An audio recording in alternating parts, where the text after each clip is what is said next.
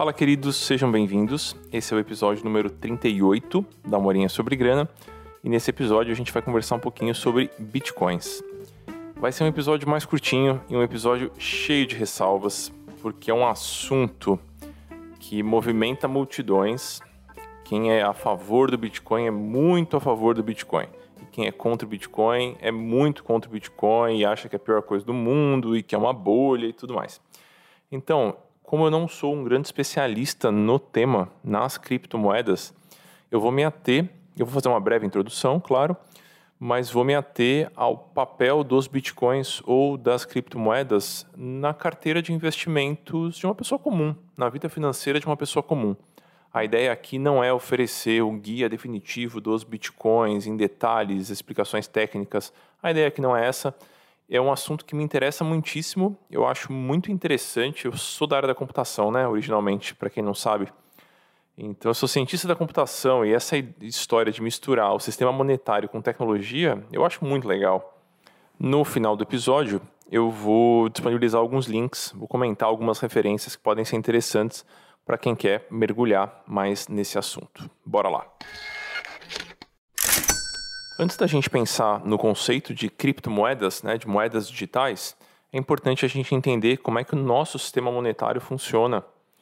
E quando eu falo nosso sistema monetário, é o sistema monetário presente na maior parte dos países.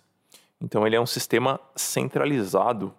Existe um órgão, na maior parte das vezes, quase todas na verdade, um órgão estatal que emite a moeda.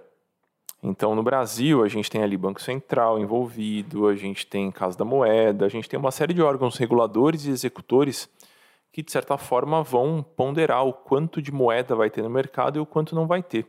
Isso está na mão de comitês.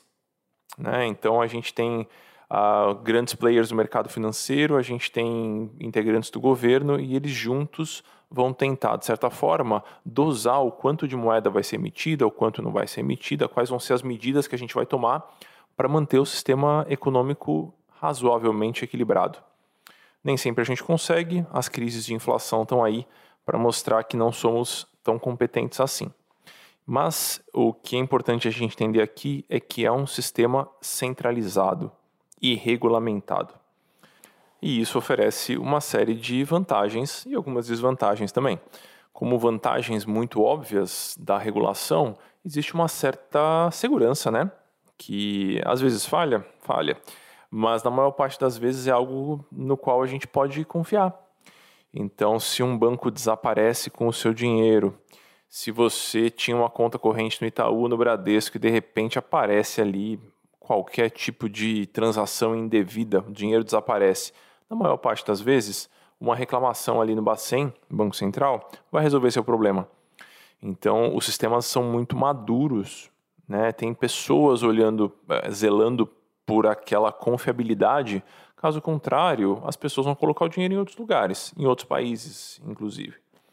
Então, a gente tem essa grande vantagem. É, como desvantagem, a gente tem o custo, né? Então, não é barato manter o sistema financeiro. Existem uma série de taxinhas envolvidas se você é investidor do Tesouro Direto, por exemplo, é, esse podcast sendo gravado no dia 7 de julho. Então, há poucos dias você recebeu com certeza um e-mail falando da tal da taxa da custódia da B3. Então, uma taxinha que você vai pagar é, e que, em teoria, serve para manutenção ali do sistema digital é, do Tesouro Direto, do Tesouro Nacional. Então, existe um custo, existe uma burocracia, uh, existe, de certa forma, uma influência de players muito grandes em como esse sistema vai ser gerenciado. O que, que ele vai oferecer, o que, que ele não vai oferecer. Vai ter PIX, não vai ter PIX? Vai ser TED, vai ser DOC? Os bancos vão poder cobrar o que eles quiserem? Não vão poder cobrar o que eles quiserem? As transações vão passar por maquininhas de cartão que vão ter taxas? Ou não vão passar por essas maquininhas? Vai ter limite para essas taxas? Então a gente tem ali uma série de regulações e uma série de interesses. É um cabo de guerra de interesses, né? Tudo isso porque é um sistema que passa pelas mãos do governo, que passa pelas mãos de uma gestão. Quando a gente está analisando o cenário das moedas digitais, ele é essencialmente descentralizado. Então não existe o órgão regulador das criptomoedas. Não existe um, lo um local para onde você vai poder mandar um e-mail reclamando que tal coisa aconteceu com a sua carteira de bitcoins, ou um endereço, pronto, você vai mandar uma cartinha formal que seu advogado vai te ajudar a escrever. Então, o sistema ele é descentralizado e a gestão desse sistema é feita de maneira descentralizada. Então, usando palavras da moda, a validação das moedas digitais geralmente são feitas por cadeias de informação, que no nosso cenário aqui, e, e usando de novo o termo da moda, são os tais blockchains. Então, a gente tem transações e a gente tem moedas que são válidas ou são inválidas de acordo com a decisão de um sistema longo, uma cadeia de informações que não existe em um lugar só. Você mesmo faz parte dessa cadeia se você está transacionando os seus bitcoins. Então me adiantei um pouquinho, mas só porque essa questão do sistema monetário ela é bem importante da gente, da gente entender. Por que, que é tão fascinante? Por que, que tantas pessoas se apaixonam? Porque de fato é uma quebra de paradigma muito significativa, né? a gente não vai ter mais um órgão controlador, a gente está lidando com uma validação descentralizada. E isso é muito legal, muito interessante. Se vai funcionar para os propósitos de investimento ou se vai funcionar como moeda base de algum lugar algum dia, é outra conversa, a gente vai chegar nisso já. Mas o conceito é muito interessante. Concordam comigo? A gente vai estar tá, basicamente se autogerenciando em termos monetários. Isso é muito legal. Bom, para mim é muito legal. A gente tem, então, algumas criptomoedas no mercado hoje. A mais famosa, sem sombra de dúvidas, é o Bitcoin. O Bitcoin ele foi, de certa forma, arquitetado, ou pelo menos ele foi anunciado entre 2008 e 2009 em alguns fóruns de criptografia. É, se não me engano, The Cryptography Mailing é o nome da lista de e-mail, aonde alguém, a gente não sabe muito bem quem ainda, é, se é uma pessoa só ou se é um grupo de pessoas, é, elaborou e apresentou para esse público de fanáticos pelo assunto uma certa arquitetura financeira que poderia ganhar muita relevância e que poderia resolver uma série de problemas que a gente enfrenta no nosso sistema financeiro, no sistema monetário hoje. É, o codinome desta pessoa ou grupo de pessoas é Satoshi Nakamoto. Então, dei uma fuçadinha depois no nome dele, é super interessante. E como é que funcionaria na prática essa logística? Através de esforço computacional, e aqui começa a ficar um pouquinho mais difícil, né? Através de uma série de contas extremamente complexas em computadores, a gente faria o que a gente chama de mineração desses bitcoins. Então a gente geraria esses bitcoins através de um esforço computacional. E aí a, a gente faria essa geração desses bitcoins e esses bitcoins serviriam de moeda, serviriam como unidade de valor para que a gente comprasse e vendesse coisas. E aí isso teria um limite, e o limite seriam 21 milhões de bitcoins que seriam gerados através de esforço computacional. Hoje, se não me engano, a gente está perto dos 19 milhões de bitcoins já gerados e a gente tem mais dois para gerar. Não é simples fazer essa geração de bitcoins e ela consome uma quantidade muito significativa de energia. Inclusive, essa é uma discussão recente né, da, do mercado das criptomoedas e do mercado financeiro de maneira geral. É o impacto gerado no meio ambiente para a gente conseguir fazer a geração dessas moedas, ele é muito grande. Então, isso também está na pauta, mas vamos comentar sobre isso daqui a pouquinho. Então a gente faz a geração dessas moedas através desse esforço computacional. Qualquer pessoa pode fazer isso. É lento e é extremamente custoso, até em termos de energia, né? Tem a conta de energia que você vai ter que pagar para deixar seu computador ligado para gerar essas moedas.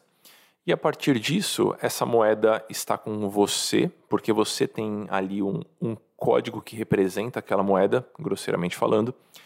E aí, essa moeda você pode utilizar para comprar e vender coisas, para transacionar com pessoas que também aceitam essas moedas.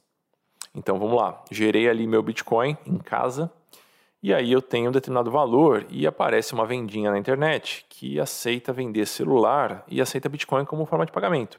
Ou surge um cartão de crédito que você paga a fatura em Bitcoins. Então vão começar a surgir algumas inovações financeiras que aceitam o Bitcoin como moeda. Isso para o caso da gente estar tá minerando os nossos próprios bitcoins. A maior parte das pessoas, claro, vai comprar os bitcoins de outras pessoas.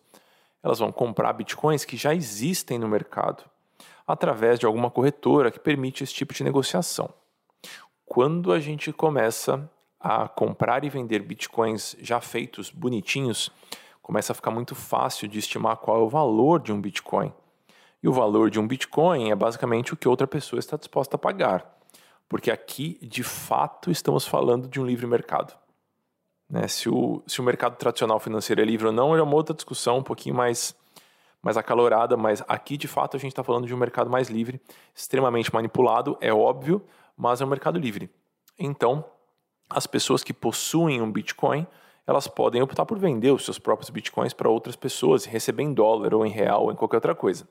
E com isso, a gente começa a ter um histórico de preço dos bitcoins. Vejam que a nossa história está ficando um pouquinho mais complexa. Então agora o Bitcoin que antes valia um dólar, talvez está valendo dois, talvez está valendo três, talvez está valendo quatro. O que, que faz com que o preço desse Bitcoin suba? A oferta e a demanda. Então o assunto começa a surgir na mídia. As pessoas começam a considerar o Bitcoin como uma reserva de valor.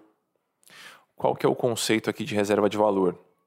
é algum item, algum artefato que, de certa forma, vai ter o seu valor preservado ou acrescido caso o sistema financeiro esteja instável ou se mostre instável.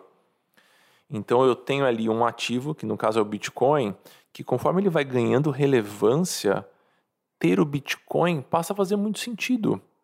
Porque ele é tecnológico, ele é extremamente barato, né? as transações são extremamente baratas, e ele pode ser, por exemplo, uma alternativa no futuro para o ouro, que é considerado uma reserva de valor muito tradicional. Então, quando você olha ali o gráfico das bolsas de valores mundiais e essas bolsas de valores estão tendo quedas muito acentuadas, e você olha o gráfico do preço do ouro, eles estão sempre em direções opostas. Porque quanto mais as pessoas estão inseguras com os artefatos financeiros mais tradicionais, elas vão buscar algum lugar para deixar o potencial de compra que elas já possuem. E muitas pessoas acabam apostando no ouro. E aí surge o rumor que daqui a pouco tempo, daqui a poucos anos, a gente vai usar o Bitcoin ou as demais moedas digitais como uma reserva de valor. E esses rumores vão se espalhando, e vão se espalhando, e vão se espalhando. E aí a gente abre o YouTube e a gente vê ali que tem algumas pessoas falando: olha, eu comprei Bitcoin por 50 dólares e agora está valendo alguns milhares de dólares. Então foi uma rentabilidade de 20 mil por cento ou qualquer coisa do tipo. Então a gente começa a ter alguns, algumas, alguns participantes do mercado financeiro, talvez, que começam a defender essa ideia. Porque para eles também é interessante essa popularização. Porque eles mesmos possuem bitcoins então, quanto mais o sistema financeiro absorve o Bitcoin, quanto mais a pessoa comum absorve a ideia de usar uma moeda que não é centralizada, que não é garantida por nenhuma entidade governamental, quanto mais as pessoas abraçam essa causa, maior a probabilidade da moeda que ele já tem ou da crença que ele tem naquela moeda que ela se solidifique, né? Então vejam que, que interessante, né? Os precursores do Bitcoin provavelmente compraram ou mineraram alguns Bitcoins quando ele era muito barato. Para essas pessoas é super interessante que o valor continue aumentando, porque elas de fato acreditam naquilo. Elas acham que é uma solução para vários problemas que a gente tem nos nossos sistemas monetários. Então o Bitcoin está sendo inflado, é um termo um pouco pesado, mas ele está ganhando valor. Então, se você entrar no Google lá e digitar Bitcoin, coloca lá Bitcoin espaço USD que seria a nossa siglazinha para dólar, você vai ver o gráfico de valorização do Bitcoin e é um pouquinho assustador. Então a gente tem ali um crescimento muito rápido, muito acentuado, que de certa forma está sendo usado como uma, uma, uma confirmação daquela hipótese que algumas pessoas tinham lá atrás, a coisa de 10, 15 anos, de que, olha, o Bitcoin é o futuro. Então, isso é algo que a gente pode dar como certo? Com certeza não, Com certeza não, muitas coisas podem acontecer. Podem surgir outras moedas, pode ser que a gente perceba que as moedas digitais talvez não resolvam os problemas que a gente achava que elas resolveriam, mas o fato é que virou o assunto da moda. E com isso, mais pessoas estão buscando esse assunto. É muito raro passar uma semana sem que surjam duas, três perguntinhas ali no Instagram sobre o assunto. Pessoas me perguntando: e a Muri, eu tenho que comprar Bitcoin ou não tenho que comprar Bitcoin? Então, é um assunto que está tá ficando. Tá, tá, gritando, né? É o assunto da moda, é o assunto que as pessoas conversam no metrô. Então, eu já vi, assim, lugares onde as pessoas não conversam sobre investimentos. É, pessoas que eu tenho certeza que se eu perguntasse, você entende direitinho como funciona a taxa básica de juros do nosso país? A pessoa não vai saber o que eu estou falando.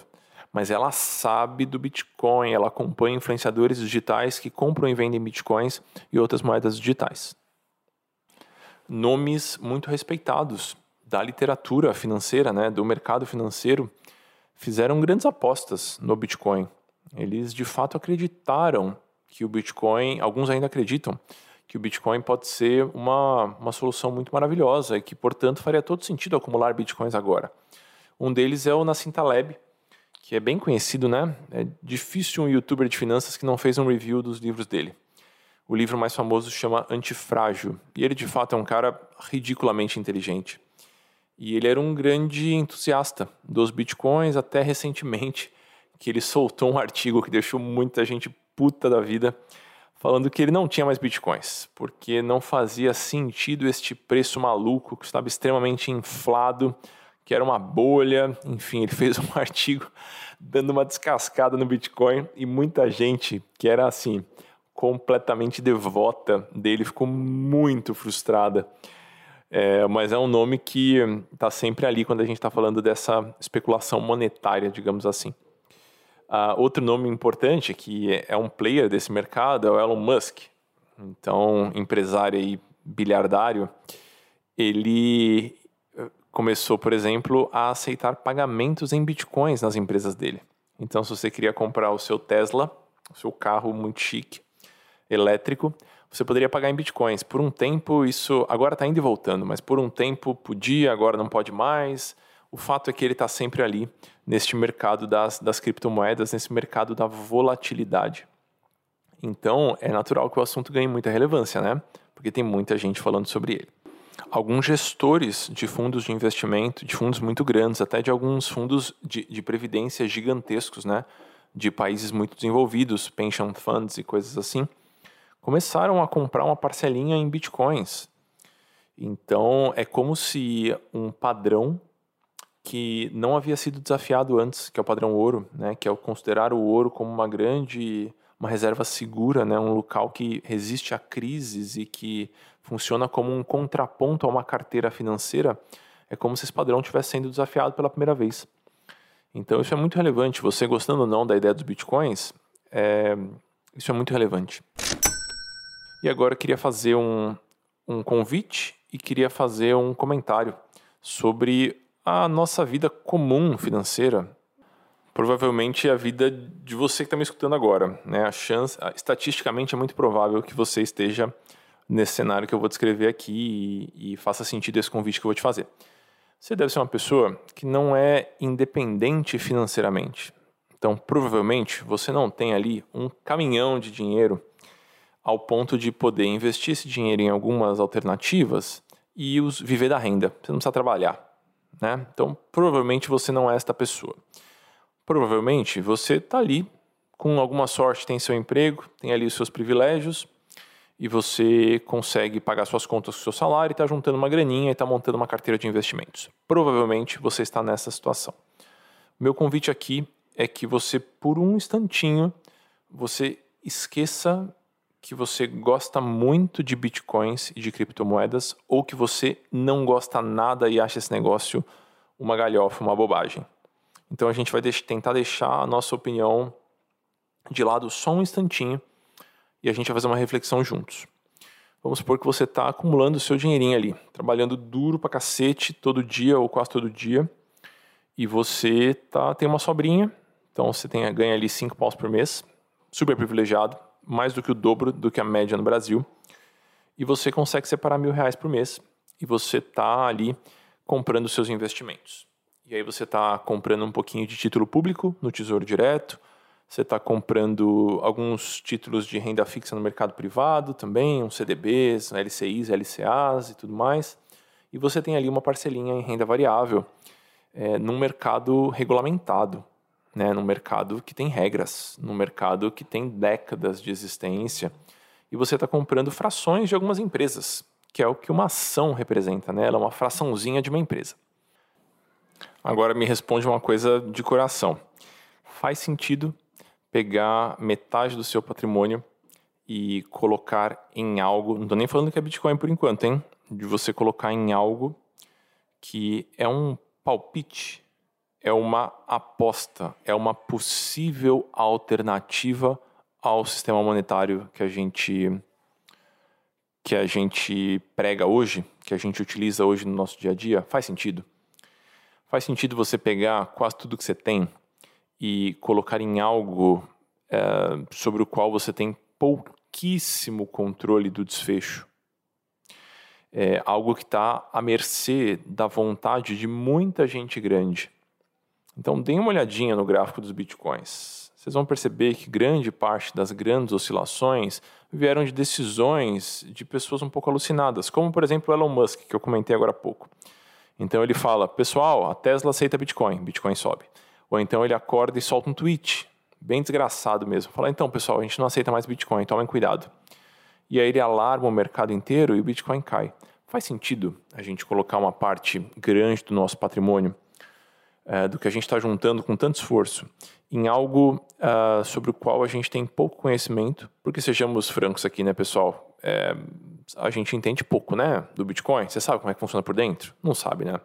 Se eu te pedir para você me explicar tecnicamente uh, um sistema de criptografia, você vai conseguir me explicar? Provavelmente não. Então, a gente entende pouco, né? A gente está meio que rabiscando essa superfície ainda. É, é um assunto super interessante, é muito maravilhoso. É provável que soluções digitais ganhem muita relevância nos próximos tempos? Eu acho que é provável. Isso faz com que se torne minimamente plausível alocar uma parte grande do seu patrimônio em algo que é uma aposta, é uma especulação assim da, das mais absurdas. E veja, não é absurda porque é ruim, mas é absurda do tipo pode ir para qualquer lugar realmente pode ir para qualquer lugar. Esse negócio pode virar pó, pode ter valor zero daqui a pouco. Podem surgir regulações nos Estados Unidos ou na China, por exemplo, mercados que são preponderantes sobre todos os outros, e a gente vai ter um grande problema. Então faz sentido a gente colocar isso. Você colocaria é, em uma alternativa tão instável a maior parte do seu patrimônio? Provavelmente não provavelmente você está considerando, se é que você está tá nessa situação, né? Você está considerando que é um tiro certo. E isso eu posso te dizer com toda certeza. Não é um tiro certo. Não existe absolutamente nenhuma garantia que daqui a cinco anos o Bitcoin vai estar tá valendo mais ou menos do que ele está valendo hoje. Isso não, não acredita em ninguém. Ninguém sério vai te falar isso qualquer pessoa séria, qualquer analista mais sério, por mais apaixonado que ele seja pelo Bitcoin ou pela criptomoeda, ele vai ponderar junto com você. Ele vai falar: olha, a gente tem esses indícios e eu diria que existe uma chance do Bitcoin ser a próxima reserva de valor, ser um novo ouro, né? Então, se a pessoa for séria e honesta e se ela não tiver interesses por trás dessa fala, ela provavelmente vai ponderar junto com você dessa forma. Ela vai dizer que são indícios e que, de acordo com a tese de investimentos dela, ela acredita que vai acontecer isso, isso, isso. Agora, dizer que não, não tem como dar errado porque o Bitcoin é muito maravilhoso, pessoal, pé no chão aqui, pelo amor de Deus. Então, esse era meu, meu convite. Faça essa reflexão. É provável que você diga: não, eu não colocaria metade do meu dinheiro lá, porque existe um risco gigantesco. Existe um retorno proporcional a esse risco? Eu questiono. Tem pessoas que acreditam que sim. Né? Essa é uma conta muito importante no mundo dos investimentos. Né? Qual que é a relação risco-retorno? Muitas vezes a gente tem um risco gigantesco, mas tem uma, um potencial de retorno alto também. Então, se o Bitcoin hoje é uma boa aposta, porque é isso que ele é neste momento, se ele é uma boa aposta e se o risco é proporcional ao retorno que a gente pode ter, é uma outra discussão, na minha opinião, é desbalanceada essa relação. porque são muitos fatores externos, existe um desconhecimento muito grande, a gente está à mercê de muitas variáveis para conseguir dizer com alguma certeza ou com alguma probabilidade mais alta de que sim, daqui a cinco anos teremos ali um Bitcoin valendo, sei lá, um milhão de dólares. Ah, isso quer dizer que a gente não deve comprar Bitcoin nunca? Não é isso que eu estou dizendo aqui. Não é isso que eu estou dizendo aqui. O meu ponto é, caso você queira incluir este ativo de risco, porque é isso que ele é, ele é um ativo de risco. Caso você queira incluir esse ativo de risco na sua carteira, faça com os pés no chão, faça de maneira ponderada, aloque um percentual que, de certa forma, você está disposto a ter em risco, em alto risco, em alta volatilidade. O que não dá é para você alocar um pedaço grande da sua carteira e depois ficar chateado porque oscilou 15, 20% numa semana. É igual você colocar um chocolate na boca e falar: nossa, esse chocolate tem gosto de chocolate. Sim, porque é um chocolate. É a mesma coisa com um ativo, um ativo volátil. Ele tem volatilidade. É a, a expectativa de retorno desse ativo tem a ver com a volatilidade que ele tem. A oferta e a demanda atreladas a esse ativo tem a ver com a volatilidade que ele tem. Isso acontece com fundos de ações também, né? As pessoas, ah, eu coloquei no fundo de ação, variou 10% no mês. Sim, Sim, é um, é um ativo que tem volatilidade. Para ele ter o potencial de ter essa valorização de 10%, 15%, ele, na maior parte das vezes, vai ter um, um risco proporcional. Então, se o potencial de ganho é muito alto, o risco também é alto. Então, faça de maneira consciente. Né? Minha sugestão é que você, caso vá incorporar criptomoedas na sua carteira, além de estudar, porque é um assunto muito legal, você deve fazer isso de maneira gradativa. Né? Não saia colocando esse dinheiro a 10% da carteira, 20% da carteira, 30% da carteira. Pelo amor de Deus, pessoal, tá muito difícil ganhar dinheiro. Então vamos pesar a mão aí, né? Para não, não ter uma surpresa muito indesejada. Caso você de fato queira comprar as criptomoedas, você vai acrescentar uma camada de criptomoeda na sua carteira de investimentos, né? Você estudou, você entendeu, você sabe dos riscos e aí você quer incorporar uma camada de criptomoedas na sua carteira. É provável que faça muito sentido você pesquisar a reputação da empresa que vai viabilizar essa compra para você.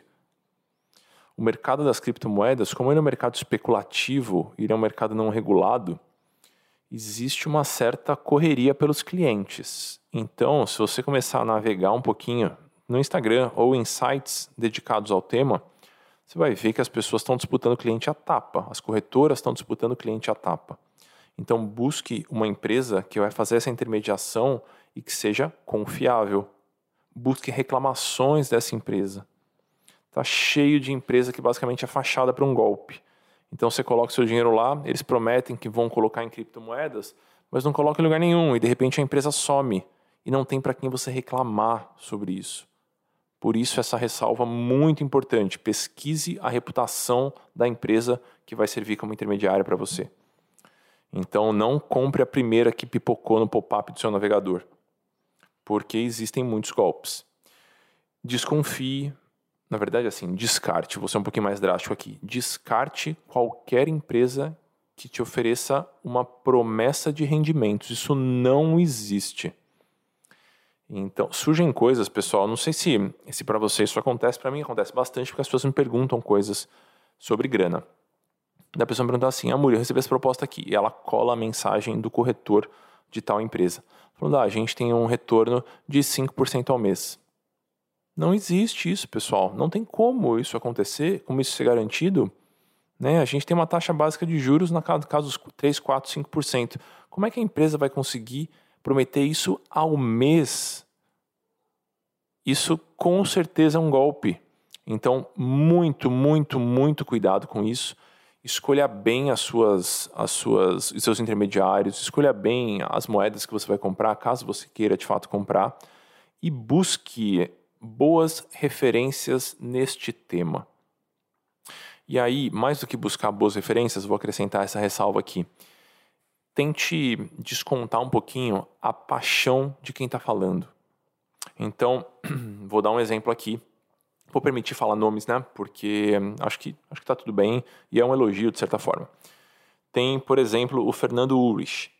Dê uma olhadinha no canal dele no YouTube. ridiculamente inteligente, super, super articulado, completamente apaixonado pelas criptomoedas, né, pelas moedas digitais. Então, aproveite o conhecimento que ele oferece de maneira tão generosa, mas de certa forma, questione, né? Será que ah, é, é, a paixão dele que está falando ou é a análise técnica dele que está falando? Então, essa é uma referência bem boa, inclusive. Busquem ali, busquem dentro do canal deles, vocês vão encontrar muitas coisas interessantes. Existem bons canais de YouTube também, né? mas sempre desconfie de quem apresenta uma solução extremamente simplista para um processo extremamente complexo. Isso, na maior parte das vezes, é ingenuidade, e em outra, outra parte significativa dessas vezes é só um golpe mesmo. Então, temos um problema monetário. Não, tudo bem, põe Bitcoin aí que tudo resolve. Não, pessoal, não resolve assim. Então, essas soluções muito simples e essas promessas muito mirabolantes, na maior parte das vezes, são furadas. É isso que eu queria trazer para vocês hoje, pessoal. Eu vou colocar uma série de links na, na descrição desse podcast, então entrem lá em morinhasobregrana.com.br, porque eu vou colocar uma série de links agregados embaixo. Vou colocar o canal do Fernando, vou colocar algumas outras referências, livros interessantes sobre o tema. Desculpem se eu cometi alguma gafe por aqui. Então, se alguém do mundo dos bitcoins ou das criptomoedas perceber alguma inconsistência aqui na minha fala, por favor avise, eu vou fazer a errata. Como eu disse, não é um assunto no qual eu me, eu me aprofundo muito, então é um assunto que eu me interesso, mas não faz parte do meu dia a dia de trabalho. Então eu estou me preocupando aqui em oferecer a perspectiva para a pessoa comum, para quem está montando uma carteira de investimentos básica, para quem está começando a se interessar por esse tema. Tá bom? Então erratas são bem-vindas. E caso você esteja buscando algo mais básico, um início no mundo dos investimentos, vou dar duas sugestões. Primeiro, tem vários episódios desse podcast onde eu abordo o comecinho. Então, de cabeça eu lembro do episódio 10, que é investimentos para não milionários, e tem o episódio 6, que se chama A Logística dos Investimentos. Eu comento sobre investimentos em vários episódios, mas eu acho que esses dois podem servir como uma base e se você está buscando alguma coisa mais estruturada, dê uma olhadinha no meu site, amuri.com.br. Lá em cima tem especiais e aí tem um especial chamado Como Começar a Investir do Zero. Tá bom? Espero que vocês gostem. Qualquer dúvida ou qualquer comentário vão ser muito bem-vindos. Podem me dar um oi lá no Instagram, no Eduardo, Eduardo Amuri, e podem me dar um oi no e-mail também, no eduardo.amuri.com.br. Nos vemos na próxima quinta, queridos. Um abraço.